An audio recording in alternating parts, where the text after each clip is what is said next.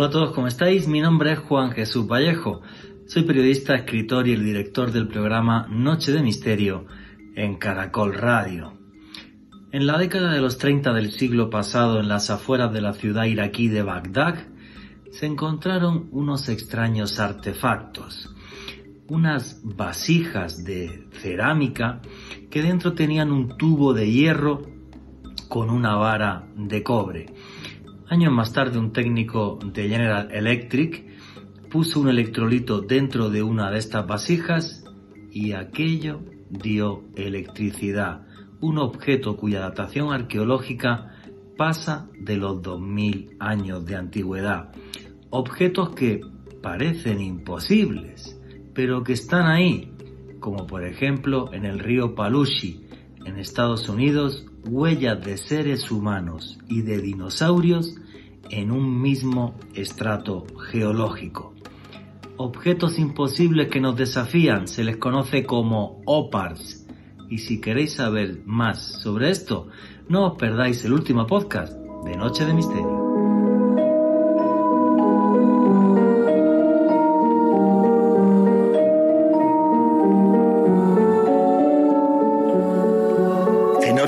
Pirámides que son casi como montañas de piedra pirámides gigantescas que además reflejan las estrellas sobre el desierto del Sáhara.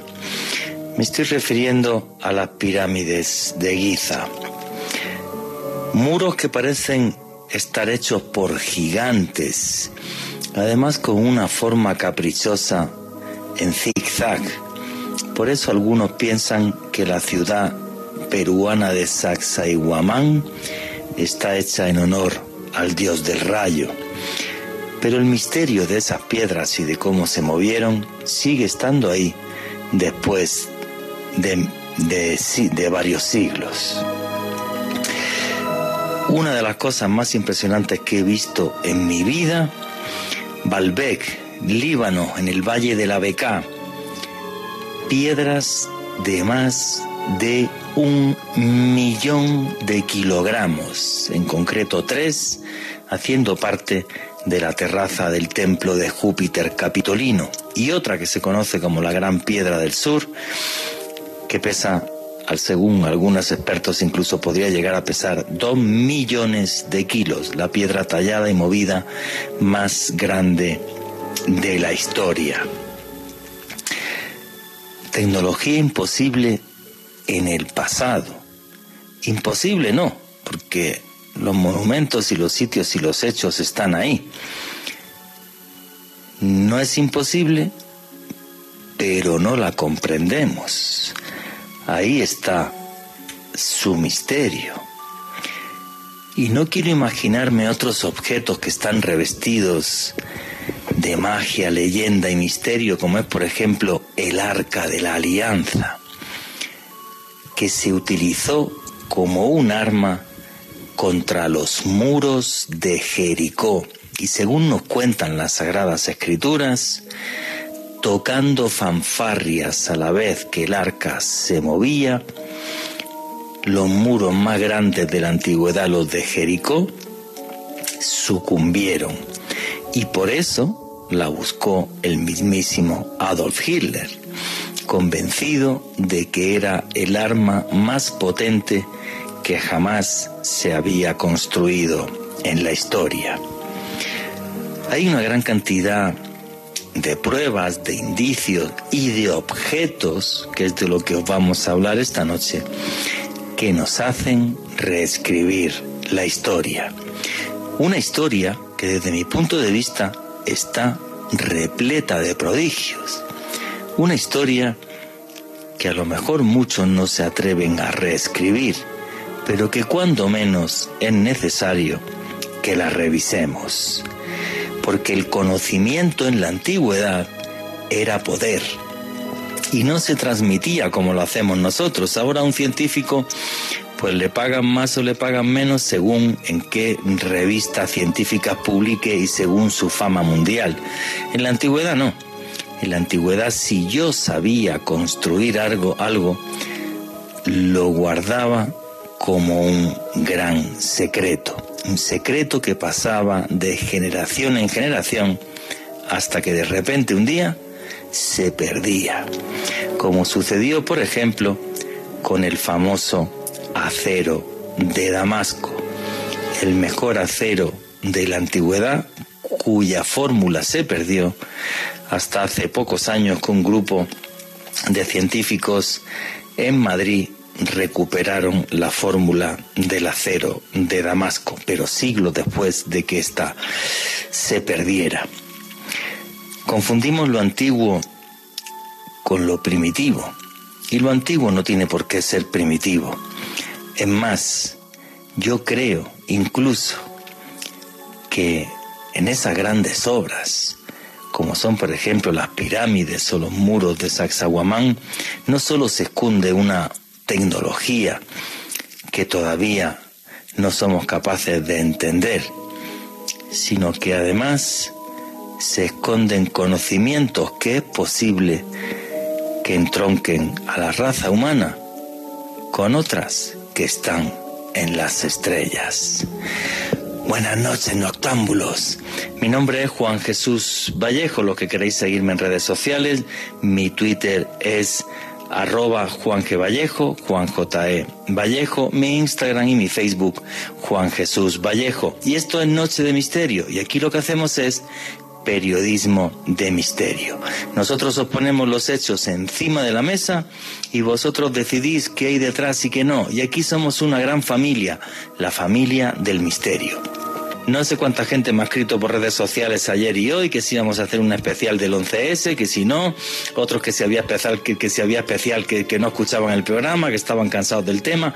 Bueno, no hacemos un especial sobre el 11S por una simple y sencilla razón. Yo llegué de Europa hace 48 horas, estaba muy cansado y mm, me gustaría hacer un programa del 11S que haré uno este mes, ¿vale? Pero haciéndolo mm, bien, bien y preparándolo súper bien y con diferentes expertos de diferentes partes del mundo, porque es una fecha que, que rompió la historia. Pero hoy vamos a hacer un programa sobre objetos imposibles. Y bueno, el programa de hoy de lo que va es de OPAR, objetos imposibles, una tecnología que nos desafía y de la que tenemos unas pruebas además eh, clarísimas, o sea, porque los objetos están ahí, se pueden fotografiar, se pueden filmar, se pueden tocar. Y no hay quien los entienda. Básicamente nos hacen mirar al pasado con otros ojos, con los ojos y la mirada curiosa de un niño redescubriendo qué sucedió hace miles de años, porque señores, no está claro de dónde vinieron esos conocimientos. Son pura y duramente humanos. Así bueno, quiero arrancar. Eh, no sé si, ya está conectado Esteban Cruz o no. Creo. Bueno, a ver si, si conseguimos que, que se conecte Esteban Cruz. Y Alejandro Bernal, amigo, compañero, buenas noches, ¿cómo estás?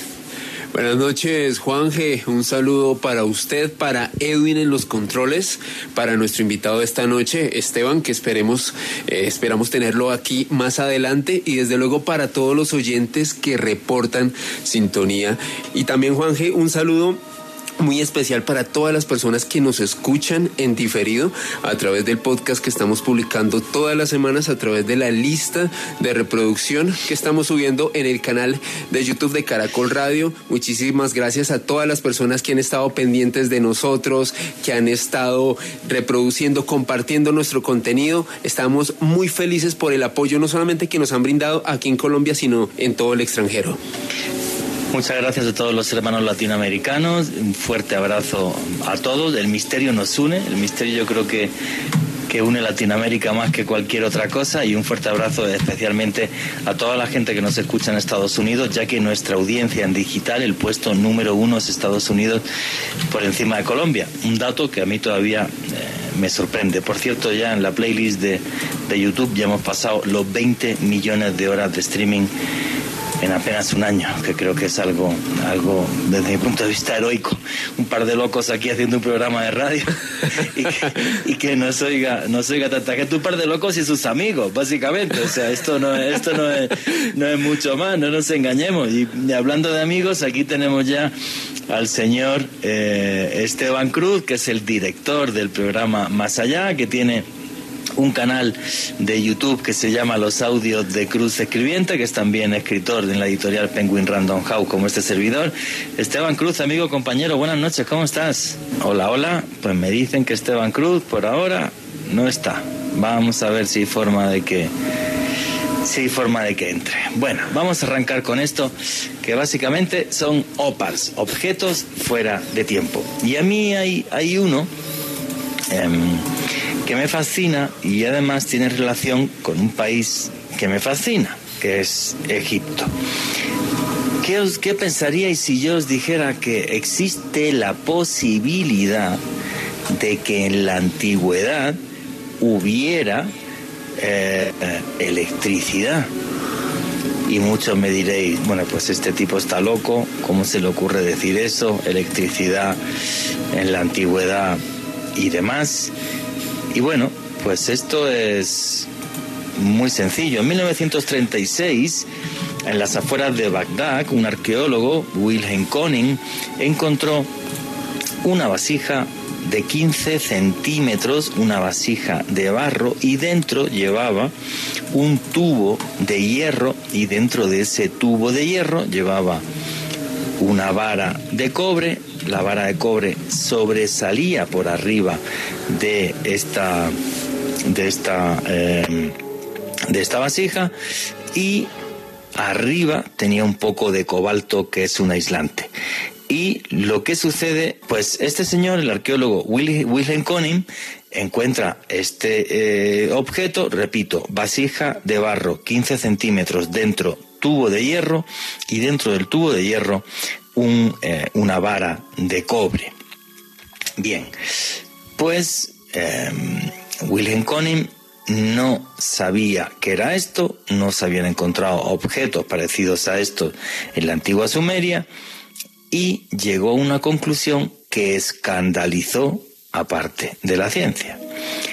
Y es que esto que había encontrado era una pila eléctrica y que si tú a ese tubito de, de hierro le metías un electrolito tan sencillo como jugo de uva o jugo de limón, podía dar electricidad. Bueno, pues se montó un escándalo que no os imagináis con esto, llegó la Segunda Guerra Mundial, el tema se olvidó y después de la Segunda Guerra Mundial, un ingeniero, eh, Willard Gray, que era de eh, General Electric, se obsesionó con, con, esta historia, empezó a buscar objetos galvanizados en la antigüedad, en la antigua Sumeria. La galvanización es un cambio del color del metal a través de un proceso eléctrico.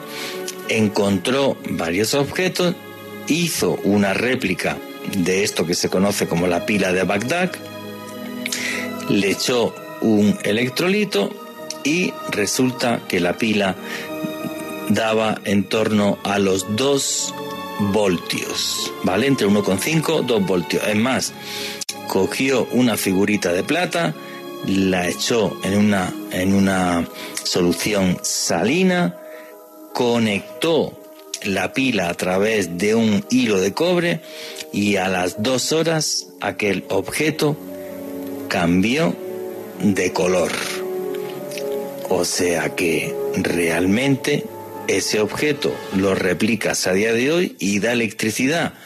Señores, esto es un hecho. No lo hice yo, lo hizo un ingeniero de General Electric que se llamaba William Gray.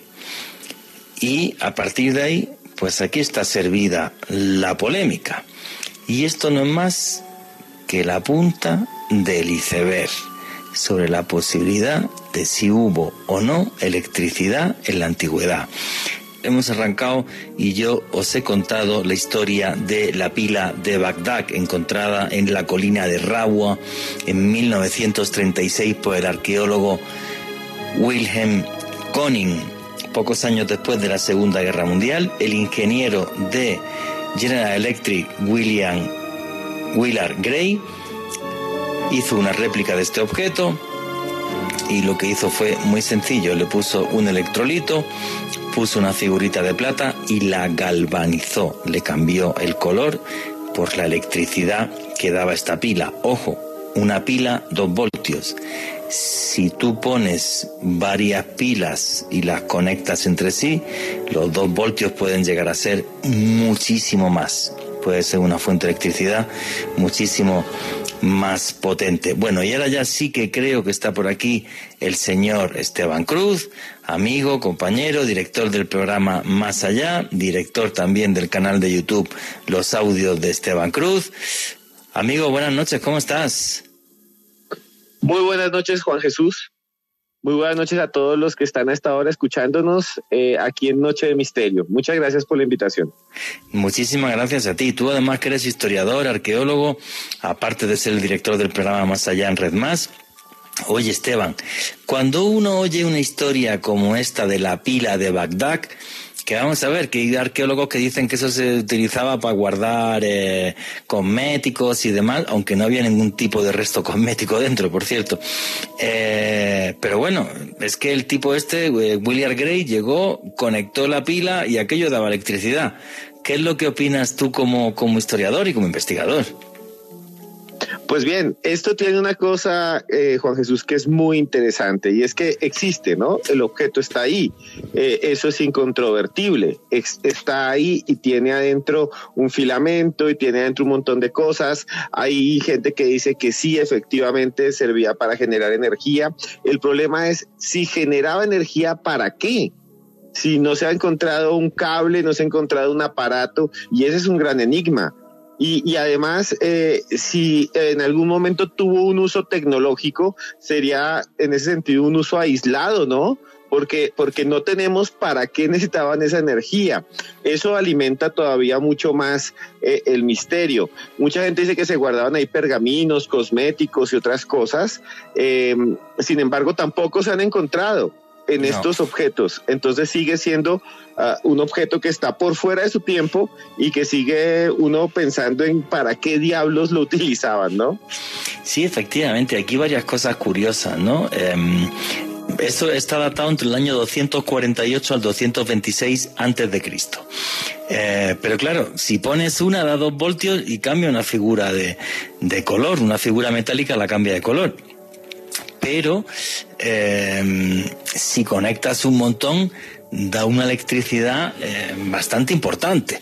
Eh, claro, pues si pones 10, pues son 20 voltios, pero si pones 100, pues son 2000 voltios.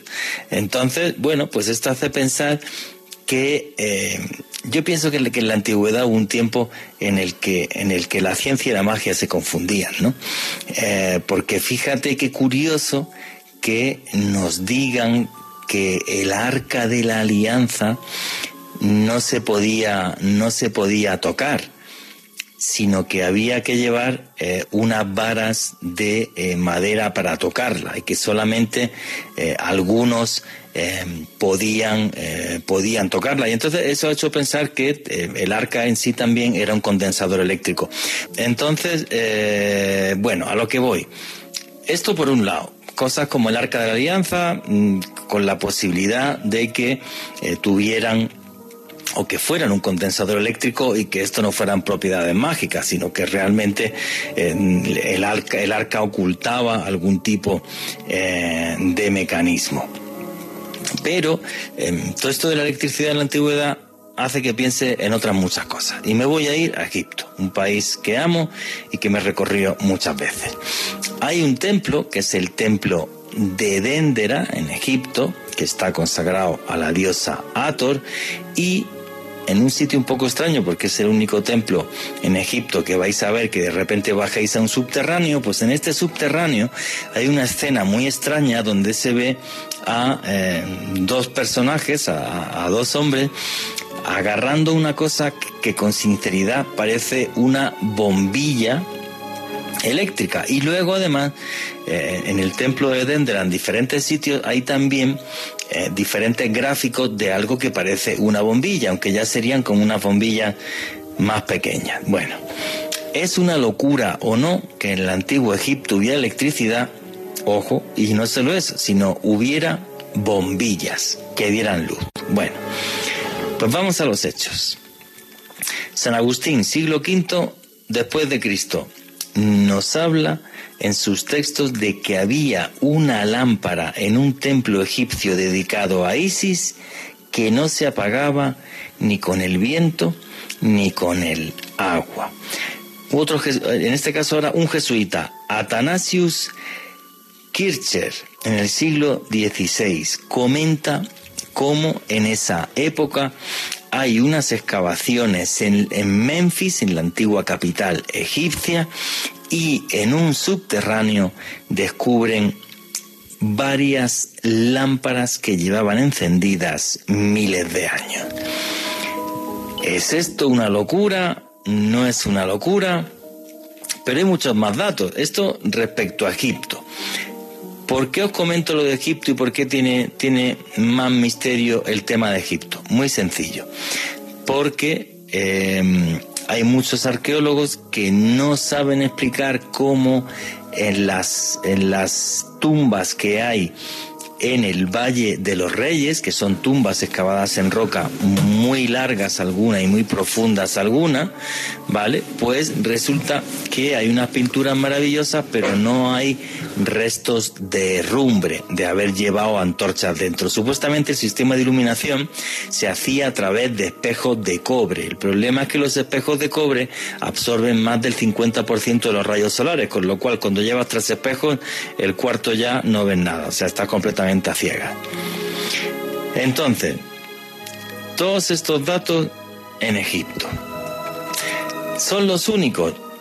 Pues tampoco, porque resulta que hay un señor que es Fray Jerónimo de Feijó, que en el siglo XVIII escribió cómo en el sepulcro del hijo del rey de Acadia en Roma apareció una de estas lámparas que nunca se apagaba. Pero es más, es que este cronista romano, repito, Fray Jerónimo Feijó, nos cuenta cómo hay otra, otras tumbas, en concreto la de Máximo Olivio, ciudadano de Padua, y esta lámpara sí la describe con mucho más detalle porque no solamente en, esta, tumba, cuando la abren, eh, según el fraile eh, medieval, lo que nos cuenta es que está esta lámpara que nunca se apaga y además que al lado de la lámpara hay dos vasijas, una de oro y una de plata. Y estas dos vasijas contenía cada una un líquido desconocido. Y para apagar la lámpara hubo que tirar y que, y que romper las vasijas y sacarle el líquido, porque aquello no paraba de dar luz. Ojo, estoy hablando, repito, de textos escritos en el siglo XVIII por el padre Jerónimo Feijó.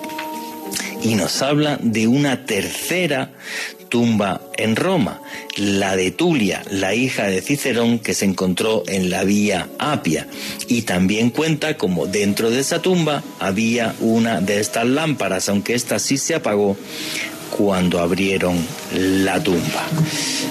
Toda una cantidad de escritos y de hechos que nos pondrían la historia patas para arriba.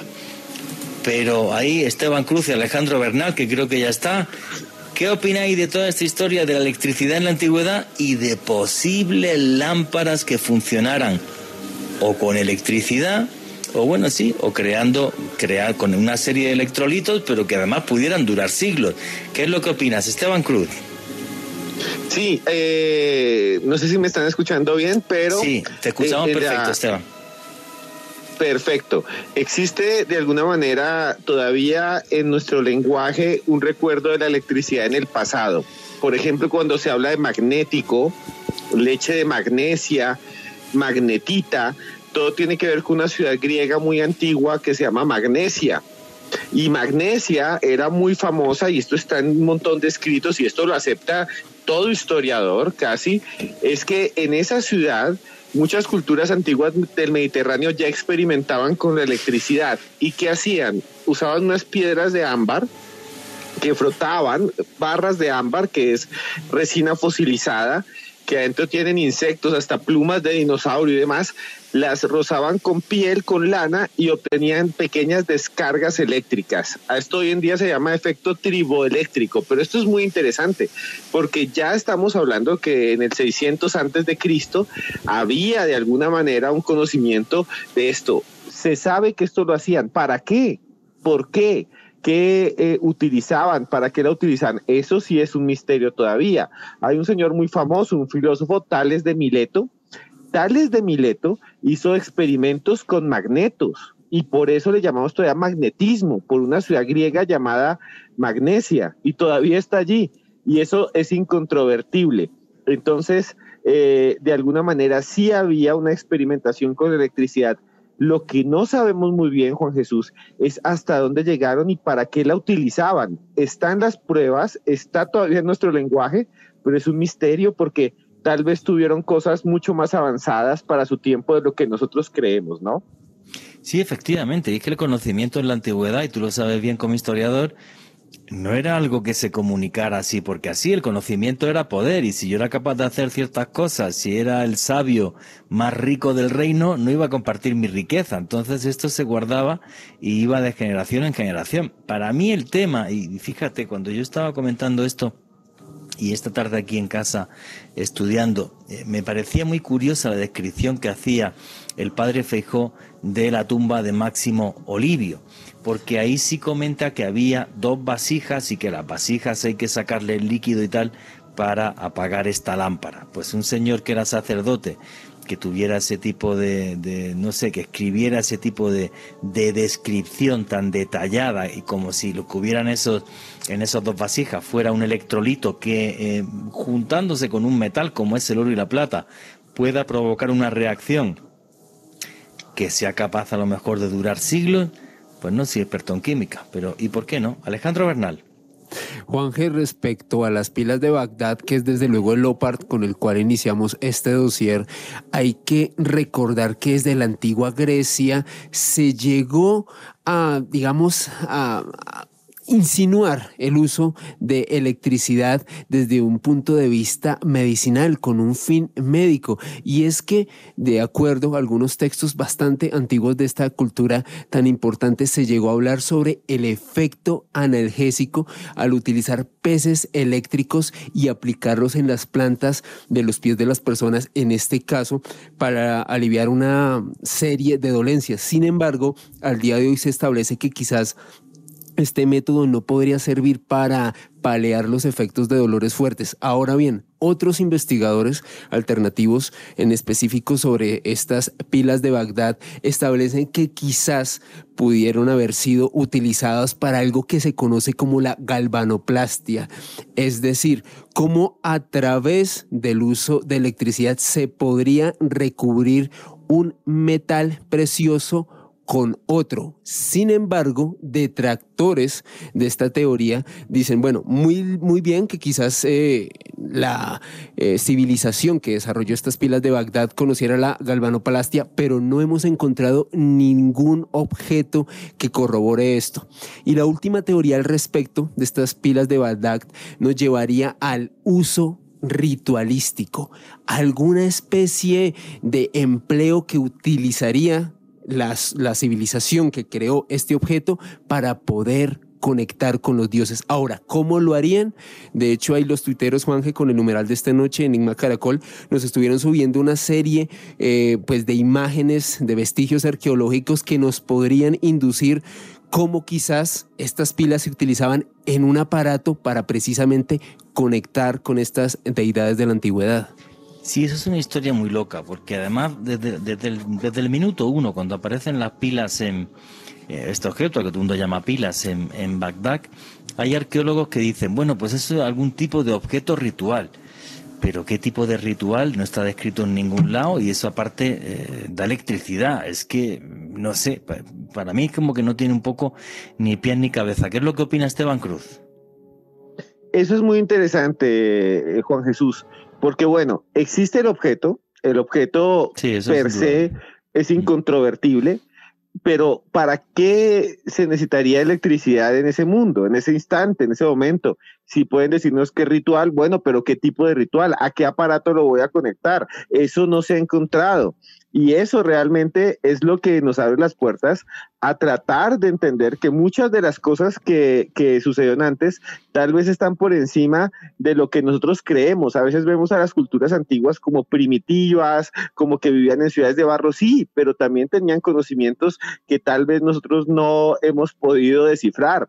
Y no es el primer objeto, no es solo la electricidad aunque también hay elementos que en ese momento ya podían utilizar, conocían del bronce, conocían los metales, sabían de conductores, hacían, por ejemplo, también cristales. Los vikingos, por ejemplo, se guiaban por piedras y cristales que ponían frente al sol y con eso llegaron a América. Y hasta hace 100 años, si uno decía que los vikingos habían llegado a América, lo crucificaban literalmente. Ah, y hoy en día la UNESCO y mucha gente lo reconoce.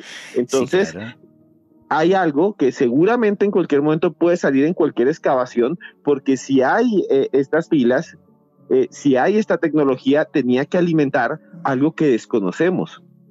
Sí, claro, las ruinas vikingas de, la península del Labrador, Lanson Meadows, son hasta, hasta, hasta patrimonio de la humanidad por la UNESCO. O sea, no cabe absolutamente ninguna, ninguna duda arqueológica de que los vikingos estuvieron en la península del Labrador eh, hace mil años. Y sí, y lo que estás diciendo, Esteban, me parece súper sensato. Me parece súper sensato por eso, porque realmente no tenemos toda la información de lo que sucedió ayer, antes de ayer y hace, y hace siglos. Fíjate eh, que es curioso que hay, por ejemplo, incluso armas cuya fórmula desapareció para la eternidad. Y voy a poner, voy a decir una muy sencilla. Constantinopla, que es la, el último reducto de Roma, no cae durante siglos porque cuando la atacaban por mar, eh, ellos utilizaban una cosa que era el fuego bizantino. El fuego bizantino era una especie de lanzallamas con no se sabe qué productos químicos que eso le metían un chorro a cualquier barco enemigo y chao, listo. Con lo cual atacar Bizancio por mar era imposible te tocaba la fuerza sí o sí por tierra y el sistema amurallado era tan bueno que era imposible hasta que hasta que llegaron los otomanos con la pólvora y la pólvora y los cañones acabaron con todo. Pero por tierra no hubo forma no hubo forma, nunca manera, gracias a ese invento, al fuego bizantino, que como no estaba en ningún texto y en ningún texto quedó cómo se hacía, pues son todo conjeturas, que mezclaban petróleo con no sé qué, otros qué tal pero el sistema, la forma en la que funcionaba era, eh, era tremendamente espectacular, porque era, era, era un chorro de fuego que impregnaba los barcos y que los destruía, o sea, tenía un poder calorífico tremendo y aparte no había forma de quitarlo.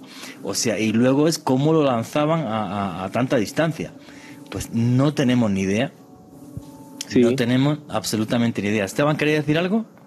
Sí, Juan G, sobre esto hay una cosa a mí, me recuerda mucho otra historia de estas tecnologías perdidas, volviendo a los vikingos. Los vikingos navegaron durante mucho tiempo, durante el siglo VIII, por ejemplo, por todo el Atlántico Norte, invadían Inglaterra y saqueaban y se devolvían y no tenían brújulas. O sea, no conocían o, no poseían las brújulas, entonces ¿cómo no se perdían? Y las leyendas hablaban de las famosas piedras solares que cargaban con ellos. Hasta el día de hoy no sabemos bien qué son las piedras solares. Muchos dicen que es una piedra, que es una calcita, que son eh, los espatos de Islandia, pero los vikingos se guiaban con una piedra que decía que tenía el poder del sol. Y, y, eso es algo histórico. Y navegaron y llegaron hasta París, invadieron todas las costas sin brújulas. Sí, claro, bueno, y se metieron por todo el Mediterráneo y saquearon medio Mediterráneo, o sea, no para y saquearon Sevilla, el pleno corazón de Al-Ándalus, o sea, como que aquello les salió caro porque los musulmanes les pusieron luego cadenas en el Guadalquivir y no pudieron salir y, se los liquidaron y acabaron como esclavos, por cierto. Así que, pero sí, toda una historia que me parece fascinante. Bueno, faltan seis minutitos para terminar esta primera hora. Alejandro Bernal, ¿qué es lo que están comentando los noctámbulos a través del numeral Enigma Caracol? Aquí Senrik nos adjunta una fotografía de una figura que se encuentra en el Museo de Oro aquí en Bogotá y nos escribe lo siguiente, pájaros de Otún, aviones precolombinos. Se construyeron réplicas a escala cinco veces más grandes en 1994. Demostraron que estos antiguos dispositivos en forma de avión eran capaces de volar y sin ningún tipo de modificación utilizando técnicas modernas. Esteban Cruz, ¿qué opinas de esto? Que tú sí que sabes de cultura precolombina y más que estamos hablando de la cultura quimbaya.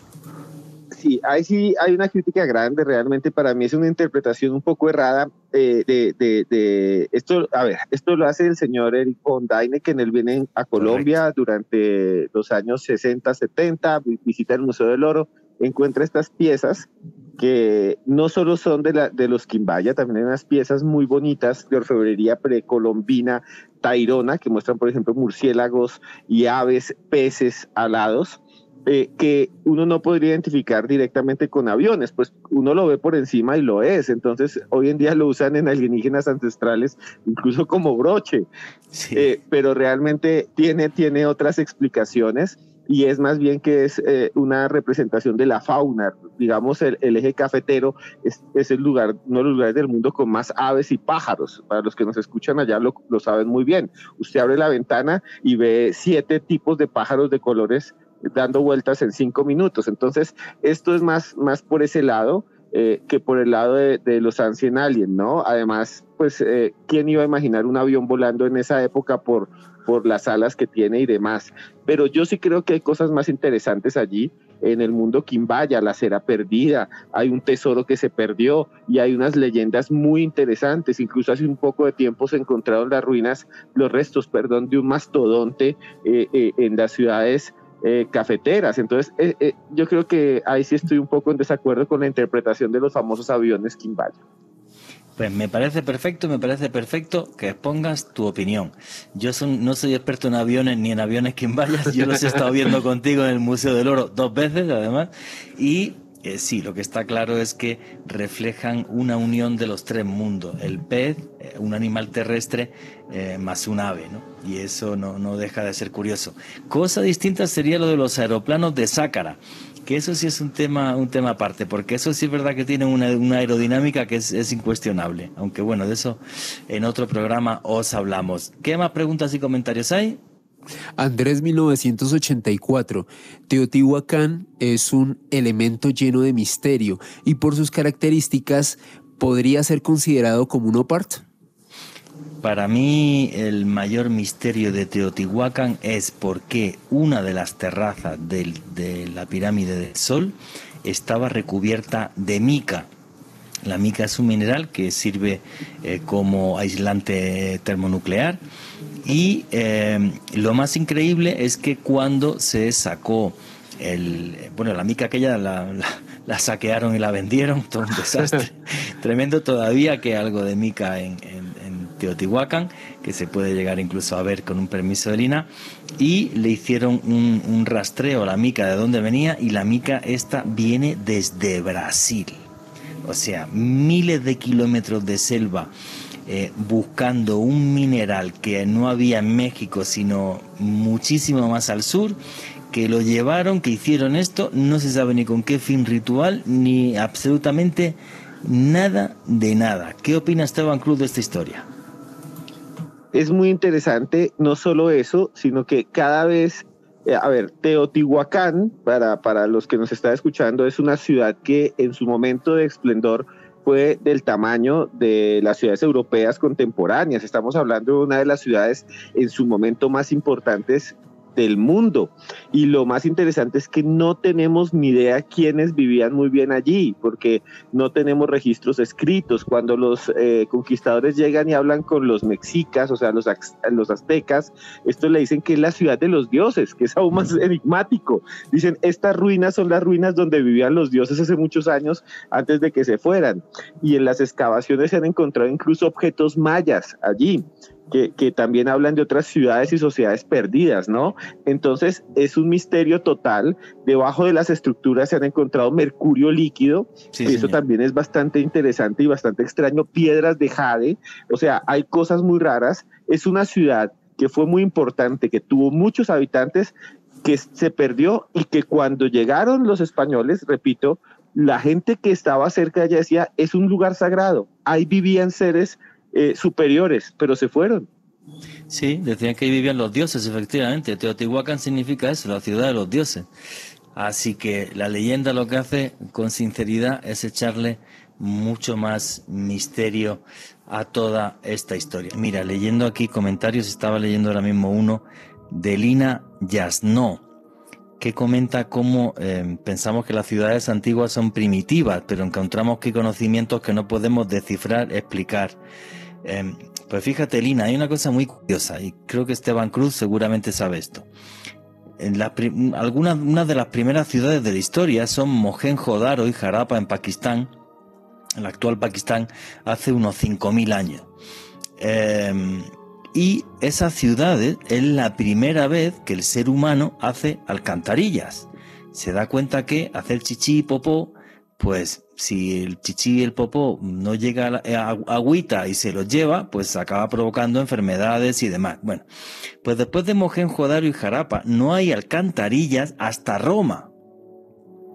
Y eh, después de Roma, y cuando llega la, Edad Oscura y toda la, época medieval, pues tampoco hay hasta finales del siglo XIX, principios del siglo XX en las ciudades modernas. O sea, fijaros, algo tan, tan básico de entender como, como, como la higiene, ¿no?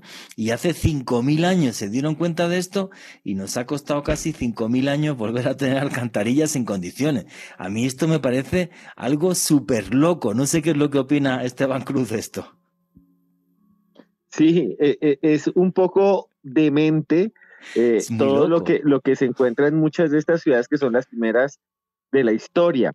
Eh, no solo el sistema de alcantarillado, sino que hay muchas cosas que todavía no comprendemos. Por ejemplo, Cataluyuk, otra de las primeras ciudades de la historia de la humanidad, que no tenía calles, sino que la gente entraba mejor por los techos. Imagínense ustedes caminar como por una especie de techos y entrar allí.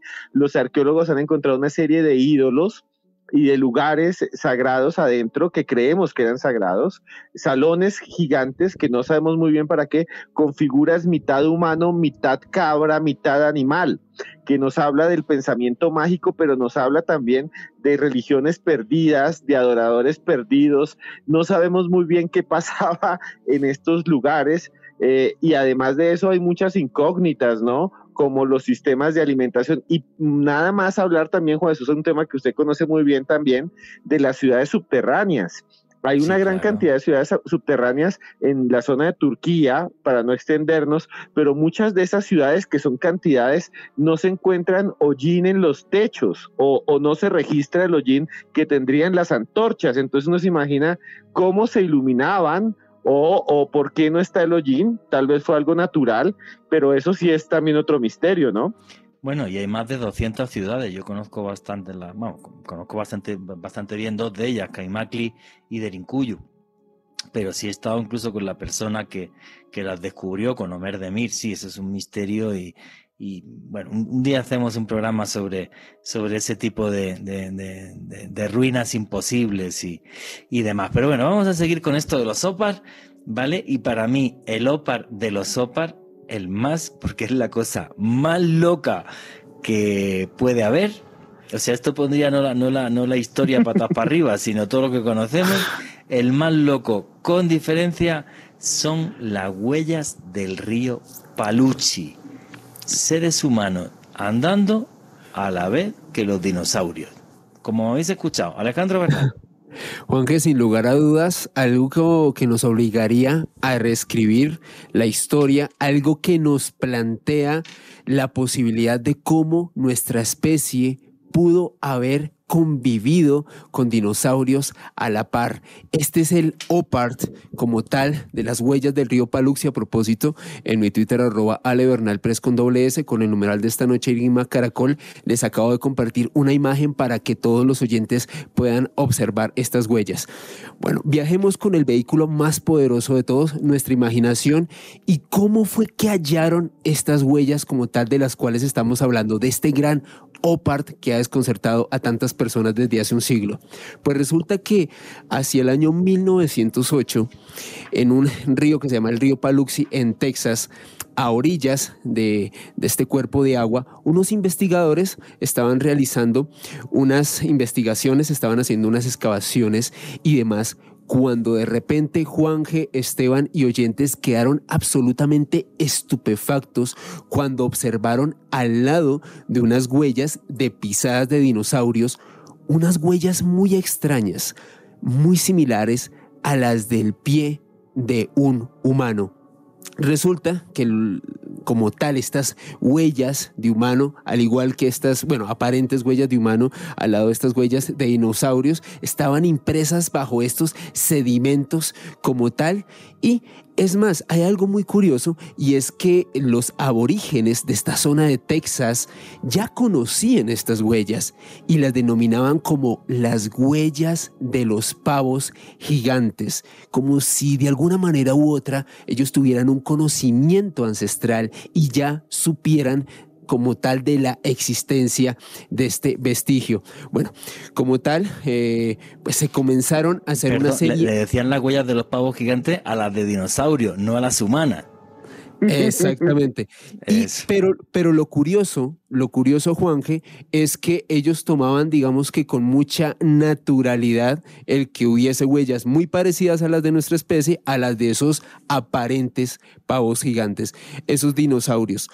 Durante muchos años, esto obviamente hay que tener un contexto histórico, comienzos del siglo XX, hubo un gran debate em, mediático, Juanje, a raíz de esto. Y es que hay que recordar que la ciencia establece que como tal los dinosaurios desaparecieron de nuestro planeta hace 65 millones de años debido pues a, la explosión de, un meteorito en, en, Yucatán y oficialmente nuestra especie, los homínidos, aparecimos hace aproximadamente 6 millones de años. Sin embargo, pues desde luego, si nos ponemos a equiparar la datación de esto y encontrarlos a la par es algo realmente desconcertante.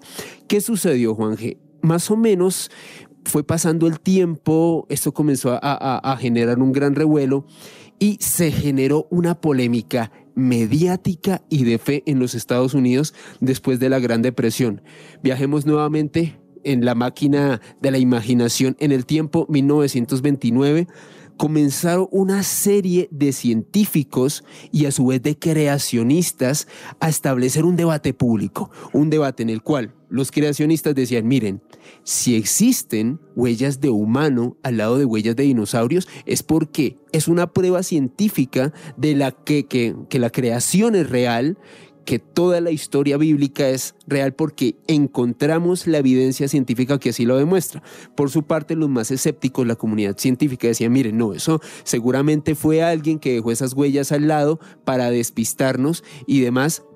Sin embargo, si vamos a hablar de las investigaciones serias al respecto, tenemos que ir hasta 1970. aquí un detalle muy, muy claro que eso parecen huellas humanas y que tienen forma de pie humano, no hay duda ninguna. Que están en el mismo estrato geológico que las de los dinosaurios, que no sé qué, qué especie de dinosaurio es, es un palmípedo, por eso lo de, los, lo de los pavos gigantes y no sé qué. O sea, de eso no hay ninguna duda. Luego ahora, y ahora vas a comentar los estudios científicos que los ha habido, que sí, que es que la huella resulta que es porque a un nudo, un grupo de gusanos caminó por ahí, qué casualidad de la vida, que hizo una huella, un, la huella, podés ver la foto, huella Río Paluzzi, o sea, eso es un pie humano, pero vamos, o sea, le den las vueltas que le den su pie humano, que la naturaleza por cosas de la vida quiso hacer eso, vamos, y que las huellas de los dinosaurios están al lado, y que es un estrato geológico que tiene 160 millones de años, de eso ninguna duda. Continúa, amigo.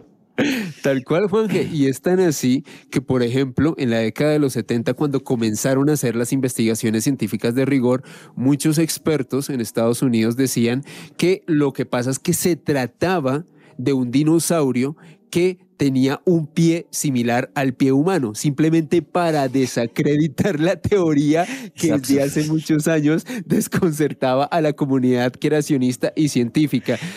Como tal, los estudios fueron realizados por la Universidad de Loma Linda y ellos primero hallaron algo muy interesante y es lo que usted nos comentaba hace unos segundos, Juan Jesús, que el extrato geológico en el cual se encontraba tanto esta aparente huella humana como la de dinosaurio era de la misma época. Incluso Glenn Cuban, quien es el presidente de la Fossil Society, del, del Museo de Historia Natural de Cleveland, él afirmó en esta década de los 70 que sin lugar a dudas, él estaba muy convencido de que estas huellas si no eran de, un humano como tal, eran de una especie muy cercana a la, a la nuestra o quizás y ahí es donde volvemos a esto que sonó muy gracioso, de un dinosaurio que quizás hubiese podido desarrollar un tipo de pie y de pisada muy similar. Obviamente esto se prestó para muchas interpretaciones y me atrevería a decir que el último gran estudio con rigor al respecto de este gran opart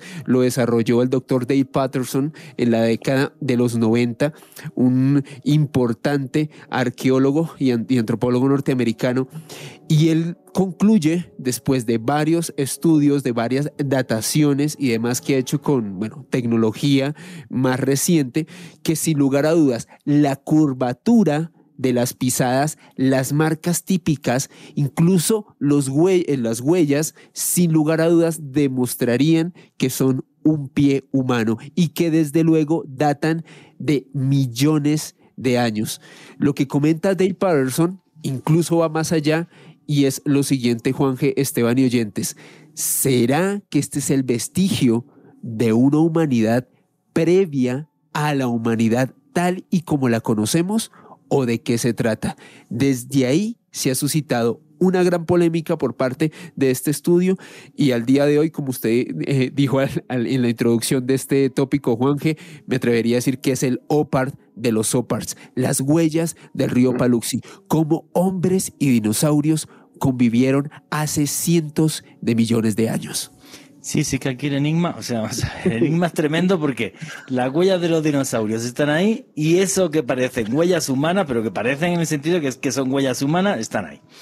Ahora ya no podemos empezar a darle vueltas a esto y decir, bueno, pues lo que es el pie humano seguro que fue con perdón, que el dinosaurio se tiró una ventosidad y entonces la ventosidad dio así en el barro y tal y quedó eso, pero que es que, que se, con los cinco deditos es que está perfecto. Es más, tiene hasta la curva, hasta la curvatura humana. Dime, Esteban, dime. Juan, les cuento una historia muy interesante sobre estas huellas. Bueno, el río Paluxi tiene un montón de huellas de dinosaurio pero hace unos años, em, en el año 2007, si no estoy mal, 2008 recuerdo mucho, 2009 no, no, no recuerdo muy bien, apareció una señora que se, llama, em, que se llamaba Sana Douglas. Y Sana Douglas eh, dijo, no, eh, ahí, en ese lugar, se volvió muy popular a comienzos eh, del siglo XX porque encontraron huellas de dinosaurio que decían los indígenas que eran pavos gigantes, que eran piscos gigantes, pero ahí vivía un señor que era mi antepasado que se llamaba George Adams. Y era un, mi abuelo era un vendedor de cosas y pues la Gran Depresión estaba llevado, no tenía que hacer, entonces empezó a vender fósiles y como se dio cuenta que los fósiles se vendían muy bien, pues él mismo empezó a fabricarlos, algo así como el cuento de las momias de Perú. Y ella en el 2007 dijo, mi abuelo me contó que él cogió e hizo esas huellas al lado de las huellas de dinosaurio para poder cobrar. El problema es que nadie se las compró, pero la historia se volvió gigantesca y nunca ganamos un peso. Eso es lo que cuenta ella. Entonces la historia según una habitante de la zona, dice, el abuelo, mi abuelo lo hizo para cobrar, pero nadie quiso comprárselas y ahí quedaron. Pero qué loco, ya ha engañado a todas las universidades, antropólogos que han pasado por ahí, porque están en el mismo estrato. Es que vamos a ver, si fueran talladas, como dice la señora, eh, aunque tú no eres paleontólogo, eres arqueólogo, la patina de la roca sería súper diferente a la de los dinosaurios. Eso es lo extraño que lo han visto paleontólogos y han dicho, no, no, si está en el mismo estrato geológico, sí o sí. O sea, no cabe ninguna duda. Esto es lo loco de, la historia del río Palushi. Que la señora esta diga que su abuelo las hizo. Bueno, pues esto es como todo el tema este de los eh, de los círculos de trigo, ¿os acordáis los círculos de trigo, los círculos en el cereal británicos y tal, que todos los años siguen apareciendo, por cierto? Eh, y de repente se salieron dos abuelillos diciendo, no, que los círculos los hacemos nosotros. A ver, usted todas las noches es capaz de ir aquí eh, a 40 kilómetros a otro sitio, hacer otro círculo con diferentes formas, nunca se pudo demostrar. Es más, los dos abuelitos estos que decían que hacían los círculos, que lo hacían con una barra, ¿vale? Con un palo iban, iban aplanándolo, el cómo estaba fracturada la hierba no se correspondía con muchos de los círculos. Con lo cual sí, pues que ellos hicieron algunos círculos, vale, pero que, que, los abuelos, y ahora quién hace los círculos de ahora, es el espíritu de los abuelos que se ha salido de la tumba y sigue haciendo el, eh, los círculos de trigo. No, pues esto es muy loco, o sea, no, no lo veo tan fácil, tan fácil de explicar, no lo veo tan fácil. Alejandro Bernal. Juanje, al respecto, también una de las investigaciones que intentó pues dar más luces como tal sobre este tema fue eh, desarrollado eh, por una publicación que se llama Plus One. Y en ella se establecía que como tal este pavo gigante, como lo llamaban los aborígenes, podría ser un, dinosaurio que se conocía como el Paluxisaurus o el Sauroposeidón. Y que de acuerdo a los análisis que ellos han podido realizar en, en los últimos años, este animal estaría persiguiendo o si estaría como en modo de caza eh, eh, como por la forma en la que se encuentran las, las pisadas, como que se, encontraba en este estado realizando esta actividad. Estaba, estaba corriendo, claro. Exactamente. la pregunta es, ¿estaba corriendo al lado de un humano o quería cazar a ese humano. Al respecto, la revista Plus One dice, miren, nosotros no nos vamos a meter en polémicas, somos una revista científica, simplemente les decimos qué especie es y vamos a desarrollar un modelo en 3D. De hecho, invito a todos los oyentes a que busquen en Google esta recreación en 3D de estas huellas del río Paluxi por parte de la revista Plus One y es muy interesante porque dicen, miren, ahí está, estaba cazando o cazó un humano o estaba cazando con un humano, no sabemos, pero ahí les dejamos las imágenes. O era, un humano muy... Dime, dime, Esteban. Sí, hay una cosa muy interesante y es que aquí también se, se mezcla un poquito la política y la religión y es que eh, muchos creacionistas que son los defensores de que no hubo evolución, sino que eh, fuimos creados por imagen de semejanza de Dios, dicen que esa es la prueba de que pues efectivamente los seres humanos vivieron junto con las criaturas de hace millones de años y que, y que la, la, teoría de la Biblia es real y han salido muchos pastores defendiendo, mostrando esas huellas de, humano. Y eso ha servido también para un montón de conspiranoicos también, que para mí tiene una teoría que es para mí más acertada, pero al mismo tiempo es bastante demencial, que es que lo que hay ahí es la prueba de un viajero en el tiempo. Sí, porque no había humanos en esa época. Entonces, lo que hay ahí es que alguien viajó un crononauta del año 4000 a ver los dinosaurios y estuvo a punto de ser comido por uno y ahí quedó la, la pata del tipo. Ahora, ¿por qué los viajeros del tiempo andaban en pelotos? desnudos, porque uno lo que debería encontrar es una huella de una bota o de un zapato, entonces los viajeros del tiempo viajan desnudos. Eso influenció a que la película Terminator en parte muestre a los viajeros del tiempo como desnudos en la mayoría de sus, de sus películas. Sí, claro, porque me imagino que viajar en el tiempo, esto ya sí que es muy, muy hipotético, eh, pero claro, si vas en si vas en pelotita, pues será como más fácil que, que tener también que teletransportar tu ropa y demás y cosas de esas. Pero en fin, la verdad que las huellas están ahí. Y para mí es un tema fascinante porque me parece muy, muy loco. Y ya, ¿qué opino? ¿Cuál es mi hipótesis? Ni idea. Ni idea. Simplemente me fascina pero claro, es que ni yo soy capaz de atreverme a, decir, no, pues seguro que los hombres estuvieron con los dinosaurios. Pues es que pues me parece muy loco también, ¿sabes? O sea, me parece, muy loco, pero es que la huella está ahí. Entonces, pues, pues no lo sé. Alejandro Bernal. Juanje, eh, también otra de las hipótesis que ha tomado mucha fuerza en estos años por parte de, investigadores alternativos es la de establecer que, que quizás estas huellas hubiesen podido ser producidas por una especie de homínido muy previa a lo que somos nosotros y a lo que conocemos como, como homínidos y que coincidiría con esa época. El tema es que desde luego científicamente al menos un homínido, un de estas características conviviendo con dinosaurios incluso es demasiado difícil de rastrear y desde luego pues también se presta para muchísimas interpretaciones. No, y que supuestamente no existían los homínidos en esa época, tú lo has dicho, 6 millones de años, 4 millones de años es cuando aparecen eh, huellas en Etiopía ya muy claras también. Entonces, eh, no, o sea, es algo, es algo tremendamente loco, pero que está ahí, que nos desafía. ¿Qué es lo que opinan ustedes a través del numeral Enigma Caracol? Yo lo único que opino es que me fascina, porque realmente no me atrevo a dar una, una, hipótesis. O sea, en este caso, ni me atrevo a dar eh, una hipótesis. Bueno, faltan cuatro minutitos. Y, eh, por cierto, le tengo que dar las gracias públicamente a Esteban Cruz, que lo asalté esta mañana, porque teníamos otro invitado que era Miguel Pérez y se nos resfrió, se nos puso malito el pobre. Un abrazo a Miguel si nos está escuchando y que, y que tome mucha menta poleo para que se cure.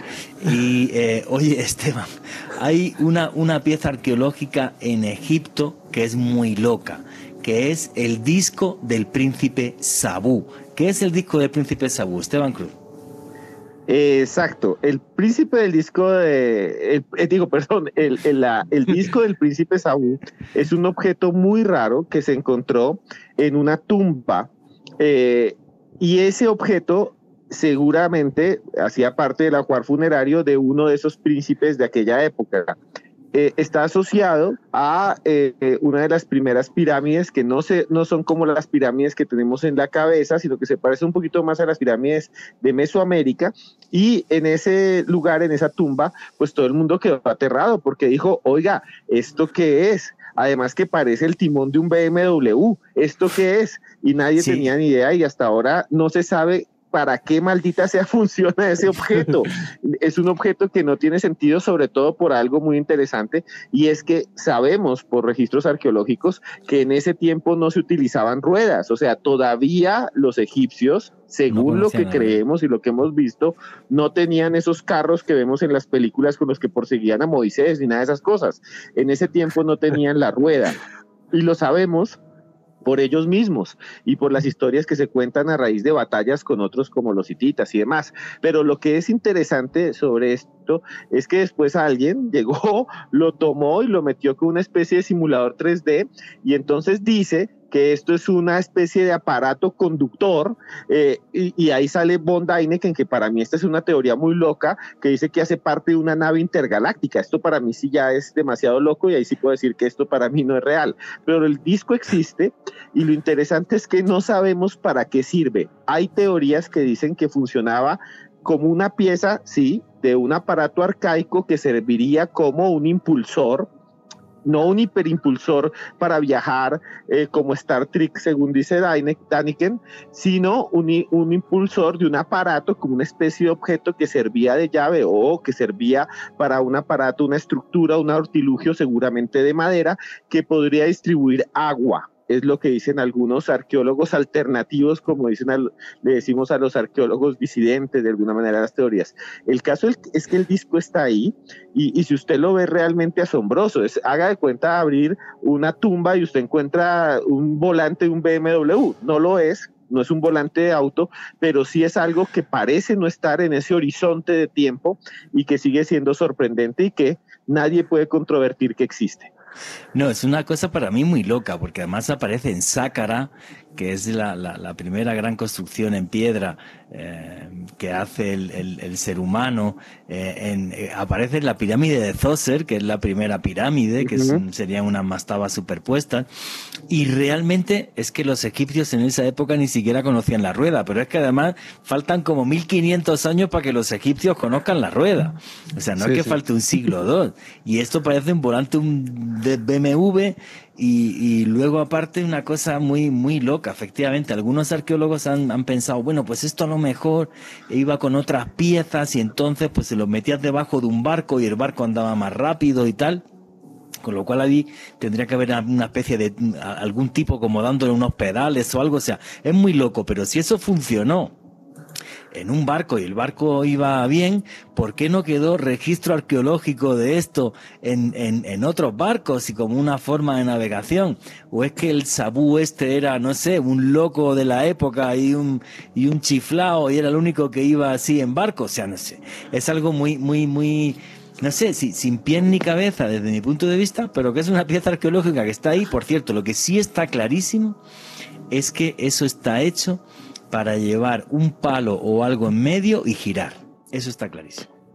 Juan, aquí hay algo que, quiero decir, y es que hay muchas piezas como este disco que se han encontrado en muchas culturas en las que nosotros, como estamos tan alejados de ellos, pensamos que eran muy atrasados. Y tal vez seamos nosotros los que no hemos podido comprender de que sí existían tecnologías, y esto sí lo digo claramente, porque se han encontrado eh, mecanismos como el mecanismo antichitera, que es un mecanismo encontrado al frente de, una isla que se llama así eh, en el mar Egeo, y ese mecanismo es realmente una especie de computadora arcaica y ya está registrada como tal y no hay nadie que haya podido desmentirlo, por más de que lo han intentado.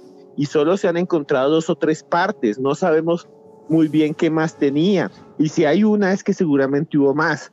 Recuerdo a Javier Sierra, escritor español que, me presentó Juan Jesús en, su, eh, en una visita al Museo del Oro, y Javier Sierra dice en sus libros que evidentemente hay muchas muestras de culturas que tenían tecnologías que hoy en día vemos como avanzadas y que tal vez hicieron parte de una tecnología anterior. Y el cubrando más allá, siempre se habló de un mundo, incluso Platón hablaba de ciudades en donde había más tecnología que fueron barridas por la naturaleza y la llamaba la Atlántida.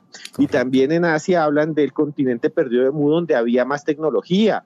Y los, y los tibetanos hablan de las ciudades perdidas de las montañas. Entonces, eh, ahí yo creo que detrás de tanta leyenda debe haber una realidad. Y encontramos solo fragmentos de lo que tal vez en el pasado fue algo que nos sorprendería en el presente, ¿no? Pues eso me parece una apreciación súper sabia y la verdad que coincido contigo. Yo creo que, obvio, tenemos parte de un libro, pero no tenemos el libro completo. Por eso de repente aparecen estas piezas que para nosotros no tienen ni pie ni cabeza. Bueno, y los sopars son objetos muy palpables, como los que hemos dicho, este disco El Príncipe Sabú, esas huellas increíbles que están ahí en el río Paluxi, las pilas de Bagdad, y hay un pilar de aluminio también que es una cosa loquísima, que es el pilar o la cuña de Ayud, Alejandro Bernal. Juanje, y es que este OPAR es uno de los más interesantes y también de los más investigados, al menos en los últimos 50 años, y nos hablaría de cómo una pieza de aluminio se remontaría a algunas, según algunas dataciones, a hace 20.000 años, es decir, a la época del Pleistoceno. Cómo una pieza específicamente de este material de aluminio pudo haber sido construido en esta época de, nuestro planeta? Pues bueno, como tal la investigación, o más bien la manera en la que hallaron este artefacto, esta pieza de Ayud, nos lleva hasta 1973. Resulta Juan G. Esteban y oyentes que estaban realizando unas excavaciones muy cerca a, las orillas del río Murs en la ciudad de Ayud, en Rumania, por eso así se conoce eh, esta pieza. Y bueno, los trabajadores estaban ahí excavando eh, aparentemente estaban buscando algunos fósiles de mastodontes cuando encontraron esta pieza.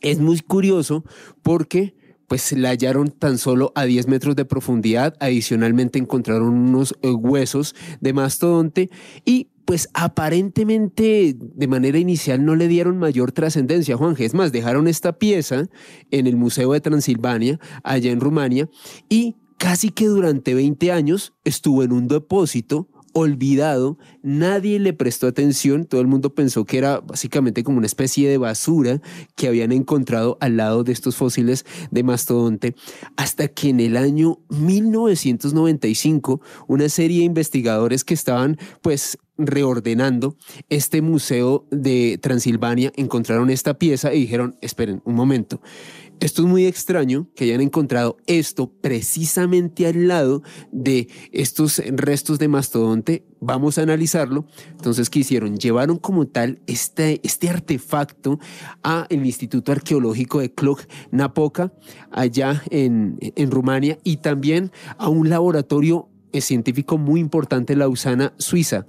Juanje, lo que hallaron en esta investigación fue realmente sorprendente. De acuerdo a esta investigación, esta pieza, que a propósito ahí publiqué la fotografía como tal en mi Twitter, arroba Ale Bernal con doble S con el numeral de esta noche, Enigma Caracol, está constituido por un 89% de aluminio y 11% de otros materiales que aún al día de hoy no han podido establecer.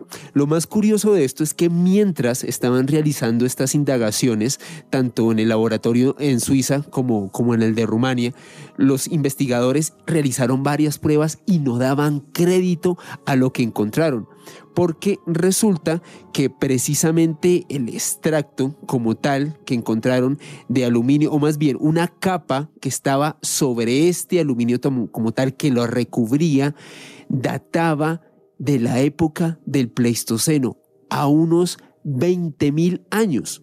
Lo más loco de todo esto es que si nos basamos en la historia como tal, mm, realizar una pieza de estas características, al menos con la pericia con la cual la realizaron, quizás nos podría llevar a algo que se pudo haber realizado o comenzado a crear desde mediados del siglo XIX. Sin embargo, sin embargo, de acuerdo a estas pruebas, esta pieza, al menos esta capa superior que la recubría, tenía esta datación, 20.000 años. Uno de los investigadores que estuvo a cargo como tal de estas pesquisas, Florin Georgita, del Instituto eh, de Estudio de Metales y Minerales No Metálicos de, Mugere, de Mulgere en, en Rumania, pues este señor comentó que no solamente se trataba de aluminio, sino que en realidad se trataba como de una aleación de metales extremadamente complejo. Es decir, que la persona o las personas que crearon esta pieza como tal, porque claramente es una pieza artificial, hicieron una mezcla de metales que no es sencilla de crearse por sí sola en la naturaleza y que sin lugar a dudas consta de los siguientes metales, cobre, silicio, zinc, plomo, estaño, circonio, cadmio, níquel, adicional a este gran porcentaje de aluminio. Es más, en su época, Estoy hablando para finales de 1995, eh, un diario muy importante, el Epoch Time, allá en Europa, pues llegó a comentar que sin lugar a dudas la comunidad científica de esta parte eh, de, de Europa, de Rumania, pues no podían dar crédito a lo que, a lo que pues habían hallado y, e invitaban a gran parte de científicos, no solamente de Europa y de todo el mundo, que les ayudaran a encontrar cómo fue posible que se pudo crear un artefacto con esta complejidad, con esta mezcla de metales y sobre todo con esta datación que sin lugar a dudas Juanje pone de cabezas lo que hasta el día de hoy conocemos como historia. Sí, es que es muy loco, porque además la cuña es eso, es, tiene forma de cuña, pero luego tiene en la parte superior, en la parte en la que es más ancha, tiene un agujero.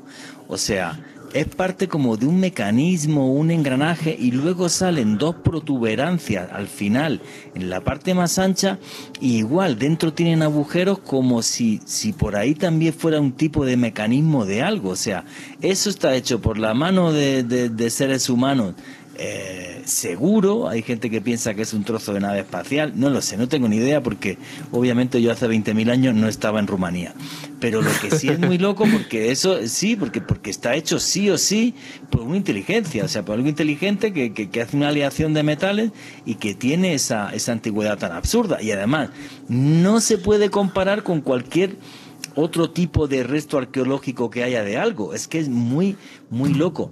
Esteban Cruz, amigo, ¿qué es lo que opinas del famosísimo Pilar o Cuña de Ayud? Bueno, ahí hay muchas cosas que, que, uno podría cuestionar, ¿no? Evidentemente la pieza existe como en todas y lo que es interesante, alguna vez hablamos con Juan Jesús alrededor del misterio, es que a diferencia de las apariciones de fantasmas, incluso de, las, de los testimonios de gente que han visto humanoides, ovnis y demás, es que estos objetos están, o sea, están ahí. Eh, los puedes tocar, ¿no? Si, uno quiere, puede ir a donde está este famoso pilar y agarrarlo y tocarlo. Eh, lo, que, lo que es realmente extraño es que está desubicado en el tiempo, ¿no? Que está desubicado en el tiempo y en el espacio de acuerdo a la datación. Habría que ver cómo hicieron la datación en su momento, habría que ver cómo, cómo se puede intentar saber si estos objetos realmente tienen tal antigüedad sin embargo, lo que tiene este artefacto que es muy extraño es que parece incluso una pieza de un montacargas moderno, ¿no? Sí, es muy loco. Y incluso por ahí lo vi eh, alguna vez Jaime Fernando Gutiérrez, que está conectado aquí, lo veo con el número de Enigma Caracol. Recuerda, por ejemplo, que en Alienígenas Ancestrales decía que tenía 45 mil años. Eso, eso eh, es bastante atrás del manejo de los metales por parte de, de los seres humanos. Ahora, lo que yo también digo es, eh, tal vez la datación esté mal, pero sí es muy antiguo y no sabemos para qué maldita sea realmente era. Entonces, eso sí es increíble. Sí, es una historia que a mí me fascina y me parece eh, tremendamente loca. Alejandro Bernal. Juan G., eh, obviamente a partir de los 90 una serie de investigadores pues han examinado esta pieza como tal y también una de las hipótesis que desde luego se ha hecho mucho eco a, partir de los medios de comunicación, también de, de foros de internet, es que muy posiblemente esta pieza haga parte de una máquina más grande. El tema es el siguiente, una máquina aparentemente construida hace 20.000 años, de quién era esa máquina, quién la construyó y con qué propósito, porque tal y como usted no la describía a Juan hace unos minutos, claramente tiene unos orificios, o sea, esto está labrado, esto está trabajado y sobre todo, eh, que es sobre todo en donde quiero hacer mucho hincapié a la, a la hora de, de, pues, de, esta investigación, Juan, que es esa aleación de metales, o sea, tuvo que ser realizado por una mano experta, alguien que conocía muy bien cómo combinar este tipo de metales y crear esta pieza tan específica. Sí, y además que esa pieza era parte de un mecanismo mayor. Es como el tema del, disco del príncipe Sabú. Es una parte de algo que no tenemos ni idea qué fue. O sea, eso le da todavía eh, mucho más misterio. A mí me parece eh, muy, muy, muy, muy loco el tema. Y ahora voy a comentaros yo, para mí, el, el, el OPAR al que me he enfrentado y he tenido delante de mis ojos que más me ha impactado y este no es otro que las famosas piedras gigantes de la terraza de Baalbek. Y eso está en Líbano, en el valle de la Beká, a unos 80 kilómetros al norte eh, del Líbano. Y eh, ahí lo que tenemos son unas ruinas romanas en concreto, sobre todo hay una que es, hay tres templos romanos, pero uno es el templo de Júpiter Capitolino. Por cierto, que a ese templo de Júpiter Capitolino viajaban los emperadores de Roma para que le leyeran el oráculo, el futuro del imperio y en la base hay alguna, hay, hay, varias piedras que son gigantescas, que pesan muchas toneladas. Y hay tres en concreto, que se les conoce como el Triliton, que son tres piedras que pesan más de un millón de kilogramos cada una. Yo estaba allí delante y con sinceridad, los romanos jamás construyeron así y además que uno ve el resto del templo y es como ver las ruinas de Roma eh, cuando vas a Roma o vas a, a, otros lugares. O sea, básicamente los romanos cuadriculaban eh, piedras de un cierto tamaño, ¿vale? Y las iban encajando y hacían construcciones que duran hasta, hasta día de hoy. Sin embargo, el que la terraza del templo de Júpiter Capitolino sea así, es lo que ha hecho que muchos investigadores y arqueólogos también digan, no señores, es que eh, eh, esta terraza es anterior de otro templo de época fenicia, o váyase usted a saber cuál, y encima los romanos construyeron esto. Pero es que hay un misterio más grande todavía, es que en la cantera de la que salieron las piedras, está la famosa Gran Piedra del Sur, que es la piedra tallada y movida más grande del mundo. Algunos le calculan dos millones de kilogramos. Yo he estado encima de la piedra haciéndome una foto y soy una pulga al lado de la piedra. Pero una pulga, es una cosa increíble. Tanto pesa que la piedra además está eh, semi hundida, o sea, la sacaron de la cantera y se quedó ahí. ¿En qué época se hizo? ¿Cómo? ¿De qué forma? ¿De qué manera? No tenemos ni idea. Es absurdo cuando alguien llega y dice, no, es que debajo le ponían unos troncos y entonces le iban manejando por encima de los troncos, la madera no aguanta dos millones de kilogramos, se rompe. O sea, ni siquiera sabemos, em, ni siquiera sabemos cómo, cómo, cómo se movió. Si nos vamos a las leyendas, lo que dicen las leyendas del Valle de la Beca, donde está esta piedra, es que Nenrod, que era un rey mítico, mandó a los gigantes antes del diluvio para hacer esa terraza, a gigantes. Y si nos vamos a la toponimia, Baalbek, la ciudad de Baal, Baal es un dios de esa zona que aparece en diferentes culturas, eh, casi siempre con connotaciones negativas, sobre todo dentro en la Biblia, cuando se habla de Baal, pues es un demonio eh, al que los seres humanos adoran cuando abandonan a Yahvé. Es más, se le hacen ofrendas de niños y los dibujos de estos son bastante, bastante oscuros. La ciudad de Baal, historias de gigantes, piedras de dos millones de kilos. Pues una cosa muy, muy compleja de entender, pero las piedras están ahí, se pueden tocar, fotografiar y yo he estado hasta encima de una de ellas.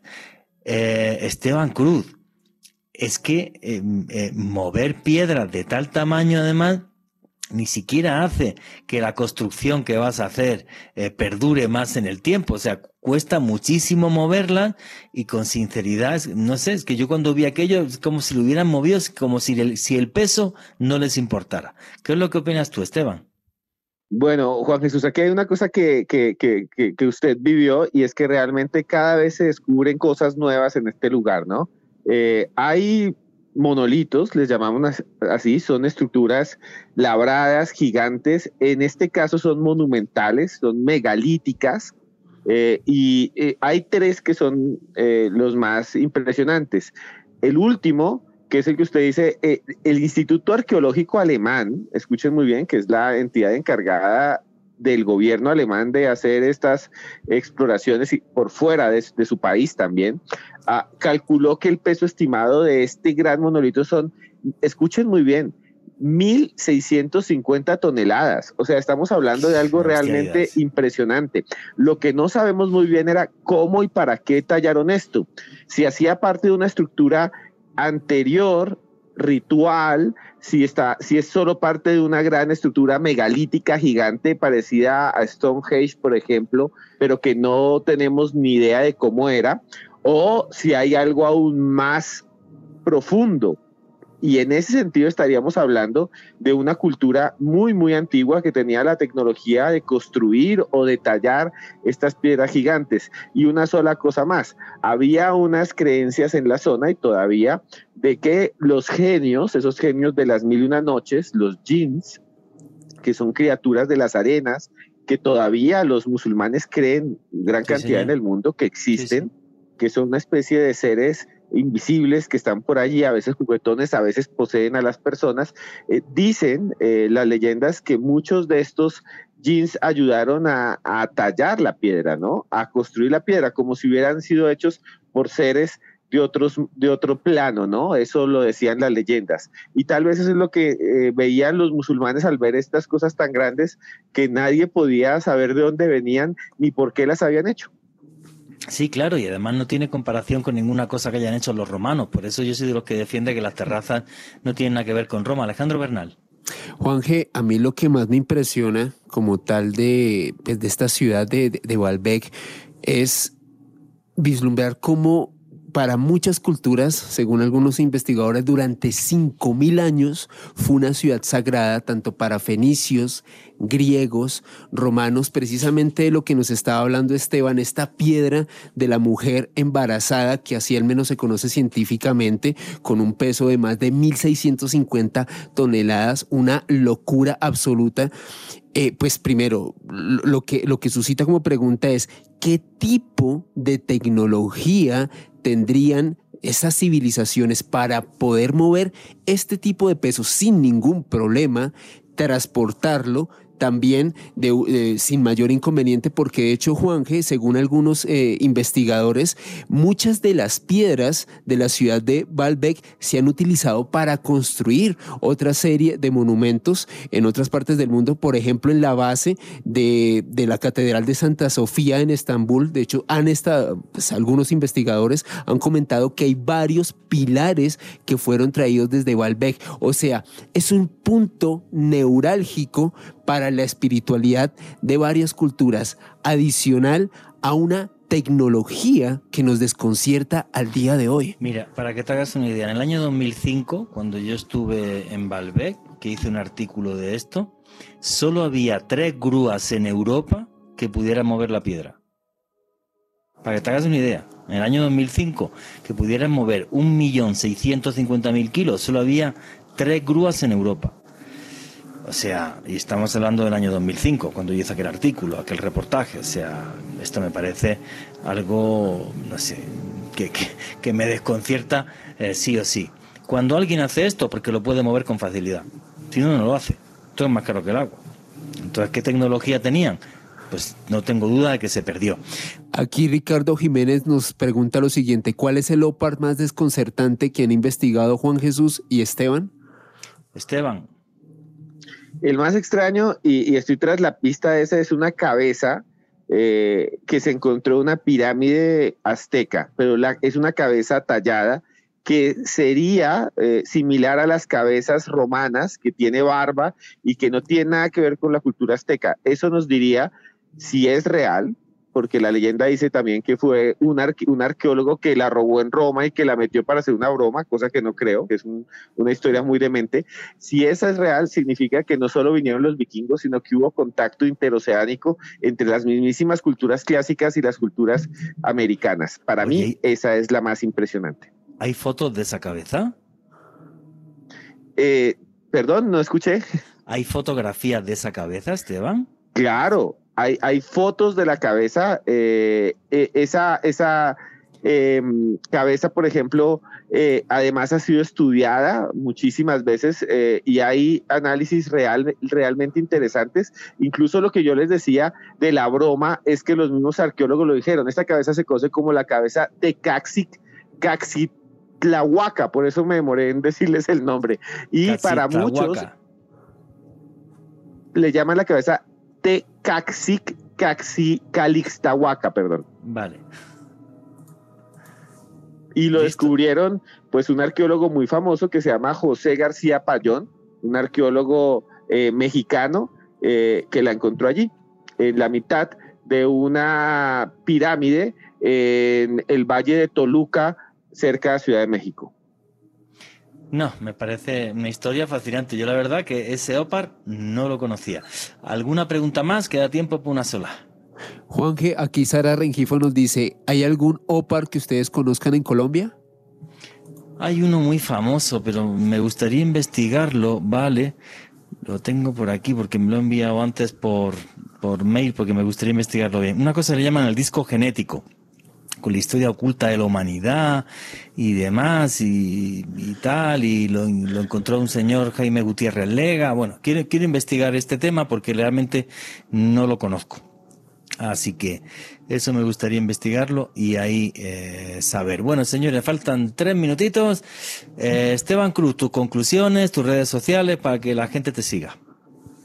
Sí, hay em, grandes misterios, hay cosas que no sabemos y lo interesante de estos, muchos pueden ser falsificaciones, nosotros nos reímos en parte porque aparecen cosas muy absurdas, eh, pero en el fondo eh, revelan que hay muchos de ellos que están allí, se pueden tocar, hacen parte tal vez de, de una tecnología olvidada y tal vez también es el reflejo de lo que nosotros nos creemos, nos creemos superiores a muchas culturas de la antigüedad tal vez muchos de ellos eh, realmente no eran lo que pensamos, no eran personas primitivas que vivían en ciudades de piedra, no, tal vez también tenían tecnología que nos pondrían a nosotros hoy en día eh, los pelos de punta o nos asombrarían. Y eh, pueden buscar mis libros. Hay un libro que se llama Expedientes X Colombia, los verdaderos expedientes X de nuestro país, en cualquier librería del país y está en mi Twitter que es arroba cruz escribiente.